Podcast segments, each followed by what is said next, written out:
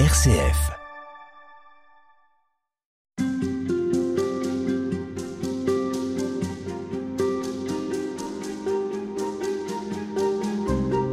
Jésus, avenir de l'homme, c'est le thème du halte spirituel toute cette semaine en compagnie de Monseigneur Roland Minrat. Bonjour. Bonjour à vous. Alors, euh, deux phrases, celle de Saint Paul dans Timothée, Dieu veut que tous les hommes soient sauvés. Et puis une deuxième, c'est Saint Cyprien au IIIe siècle, pas de salut en dehors de l'Église. Alors, Qu'est-ce qu'il en est du salut des non-chrétiens? Est-ce que ceux qui ne croient pas au Christ, ceux qui ne croient pas en sa résurrection, en la résurrection de Jésus, euh, pourront être sauvés? La réponse est oui, mais c'est pas moi qui la donne. c'est très important de citer ce, ce, passage de la première à Timothée. Dieu n'a pas mis en route l'humanité euh, qui vient au terme de cette immense évolution et de cette création formidable pour envoyer la plus grande partie de l'humanité grillée en enfer. C'est pas possible. Ça n'a aucun sens. Alors, la, la première chose, c'est celle-là. Par l'incarnation du Fils de Dieu, par le Christ, c'est l'humanité entière qui est ressuscitée, qui est appelée à la résurrection, qui est appelée à entrer dans sa vie. Ceci dit, ça ne se fait pas automatiquement. Tout est dans l'accueil que nous faisons à, à, cette vie ressuscitée qui nous est donnée dans l'esprit et que le Christ nous a acquise une fois pour toutes. Une fois pour toutes, il est mort pour tous les hommes, pour que tous les hommes puissent être rachetés. Alors comment ça peut se faire? Il y a plusieurs mo moyens de lire de l'écriture et, et, et, la vie de, de l'Église. Vous savez qu'il y a eu plusieurs étapes. La citation de Saint euh, Cyprien que vous avez faite, mmh.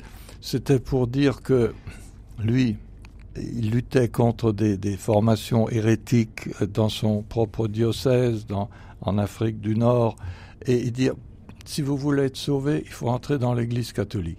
D'ailleurs, il a eu un point de vue que l'Église n'a pas retenu après. Il disait que seul le baptême conféré par l'Église authentique est valide. Et nous nous disons aujourd'hui le baptême est valide, y compris en dehors de l'Église catholique. C'est clair. Ah mais oui, nous sommes tous baptisés parce que c'est le Christ qui baptise. Et lorsque le baptême est fait oh, selon la formule trinitaire, il est valide. Et donc, il faut comprendre dans le contexte cette expression qui a été utilisée.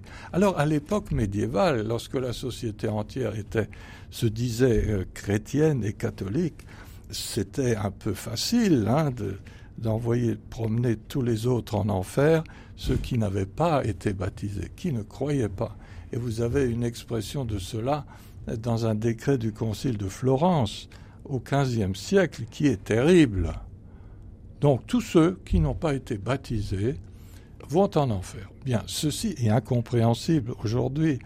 Et petit à petit, on s'est quand même dit, mais écoutez, des gens qui n'ont jamais entendu parler du Christ et de l'Évangile, comment voulez-vous qu'ils soient contre lui, que tout soit mal? Alors on, a dit, oui, ceux qui, sans faute de leur part, n'ont pas connu le Christ, eh bien, euh, ils peuvent avoir la vie euh, aussi éternelle s'ils se comportent d'une manière droite, selon leur conscience, s'ils font le bien, s'ils sont attentifs à leur prochain, etc.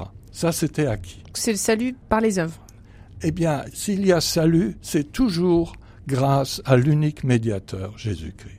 Donc c'est toujours par la grâce? Oui, c'est toujours par la grâce, qui intervient comme le, Dieu le veut, mais le Christ a donné cette capacité aux êtres humains de, de, se dépasser, et tout ce qui va dans le dépassement de notre, euh, de notre moi, de notre enfermement, est déjà du côté de la résurrection et déjà du côté de la vie qui ne finit pas. Voilà.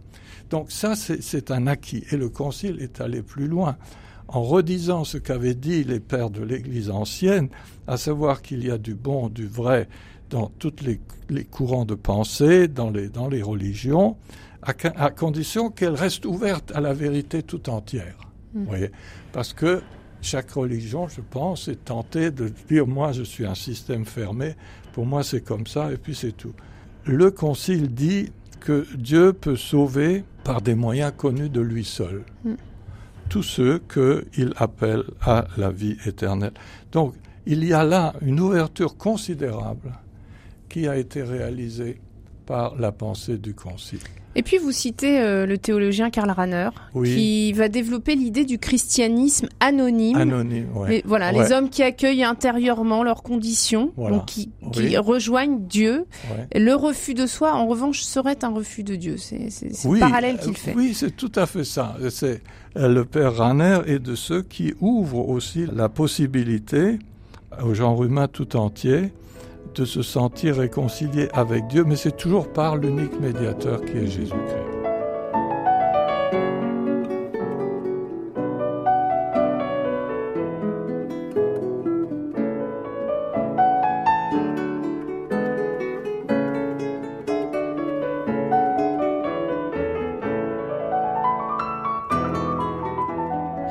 Alors on peut pas euh, terminer cette émission sur euh, Jésus, avenir de l'homme, sans parler de l'Église. Comment est-ce qu'on peut envisager l'Église aujourd'hui avec euh, ces difficultés, ce qu'elle rencontre, les mensonges qui y ont cours, et en même temps se dire que le Christ est à la tête Bien de cette Église? L'Église a, par rapport au règne de Dieu, cette mission d'en être le précurseur, mais jamais de le posséder. Le, règne de Dieu est toujours plus large que l'Église institutionnelle. Mais l'Église ne, ne, va pas racheter le genre humain, c'est le Christ qui rachète le genre humain.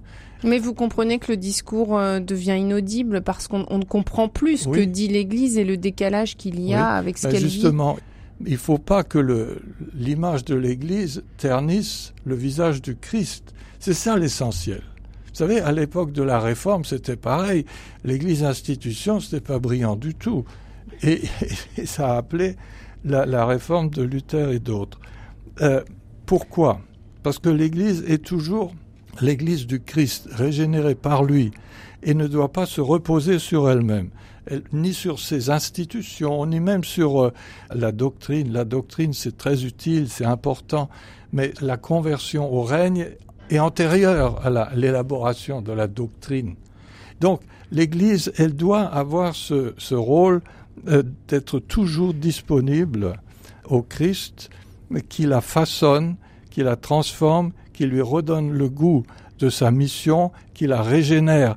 et il ne faut pas non plus euh, oublier que l'Église a cette capacité d'être dans son universalité. C'est quand même la seule réalité où toutes les nations, où il n'y a pas de distinction de, de, race, de culture, c'est la même foi qui est professée et qui est aussi proclamée. Alors justement, l'Église, elle, doit aussi euh, faire face à, à, un autre clivage de certains jeunes qui demandent des, références euh, morales, solides, doctrinales, euh, affirmées, qui souhaitent peut-être aussi une Église protectrice par rapport à une société qui ne corresponde pas aux valeurs qu'ils cherchent. Oui, mais il faut respecter les sensibilités. Moi, je suis beaucoup. J'ai encore été invité récemment à, rencontrer un groupe d'étudiants. Euh, c'est vrai qu'ils sont exigeants, tant mieux. Nous, nous avions, il y a 50 ans, euh, c'était l'ouverture, c'était le dialogue. Mais vous savez, l'Église qui est sans repli, elle n'est pas non plus relativiste. Hein elle a aussi, elle a aussi des, des, repères sûrs et une euh, parfaite fidélité à la doctrine, à, sa vocation. Bon, c'est très bien. Toutes ces modes qui passent, c'est c'est pas ça l'important. Il faut accueillir les personnes comme elles sont, là où elles sont, et leur donner la joie de croire là où elles sont et à faire du de rayonner le, le la parole du Christ qui est une parole de vérité et qui construit les êtres humains. Alors, vous mettez en garde aussi dans votre euh, chapitre sur le défi écologique, sur le panthéisme qui va ah sacraliser l'écosystème. Est-ce qu'il y a une, bien sûr. échelle ah, mais bien sûr, on est en plein de, devant les, les, les, les offres de, de, synthèse, vous voyez, globale, euh, qui veulent nous, nous, nous entraîner finalement dans une nouvelle religion tout à fait humaine. Or, nous sommes tous préoccupés par l'écosystème, etc.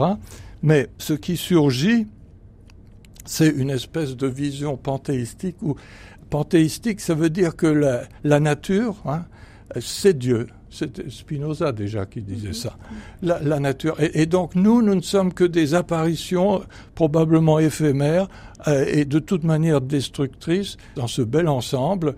Et laissons la nature se survivre à elle-même. C'est comme une déesse dont nous ne sommes rien. Ça, c'est une vision qui est malheureusement pas très, tellement supportable parce que c'est une idéologie. Elle met en danger le Christ puisque c'est le sujet de notre oui, émission. mais le Christ, euh, il a vite fait de remettre les choses d'aplomb, hein parce que ça ne tient pas longtemps la route cette affaire-là. Parce qu'en réalité, c'est des hommes, c'est des êtres humains qui, qui construisent ces, ces, ces, idéologies et qui voudraient que on, se, se, plie à des forces obscures euh, qui seraient celles de la nature. Nous, nous disons, la nature, nous sommes intégrés pleinement dans la nature, nous sommes des êtres vivants comme les autres, mais nous avons par notre esprit la capacité de comprendre les choses, la capacité d'orienter nos vies et le monde selon le dessin qui nous dépasse et qui est celui de Dieu. Je pense que si on est dans la perspective de la création, euh, on a une responsabilité vis-à-vis -vis de la création euh, qui est autrement plus réaliste que de dire que euh, nous n'avons rien à dire et que c'est la nature comme telle euh, qui va nous imposer ces lois. La euh, nature n'est pas une nouvelle idole. En tout cas, merci beaucoup, monseigneur Roland Minrat. Eh Je rappelle que vous avez été professeur du christianisme ancien et médiéval à l'université de Strasbourg. Après avoir été au service diplomatique du Saint-Siège, vous avez également été archevêque de Dijon pendant près de 18 ans. Et puis, vous êtes l'auteur d'un livre intitulé Jésus, avenir de l'homme, que vous publiez aux éditions du Cerf. Merci beaucoup à Pierre Samanos pour la technique. Merci à vous tous. Et bonne semaine à tous. À vous.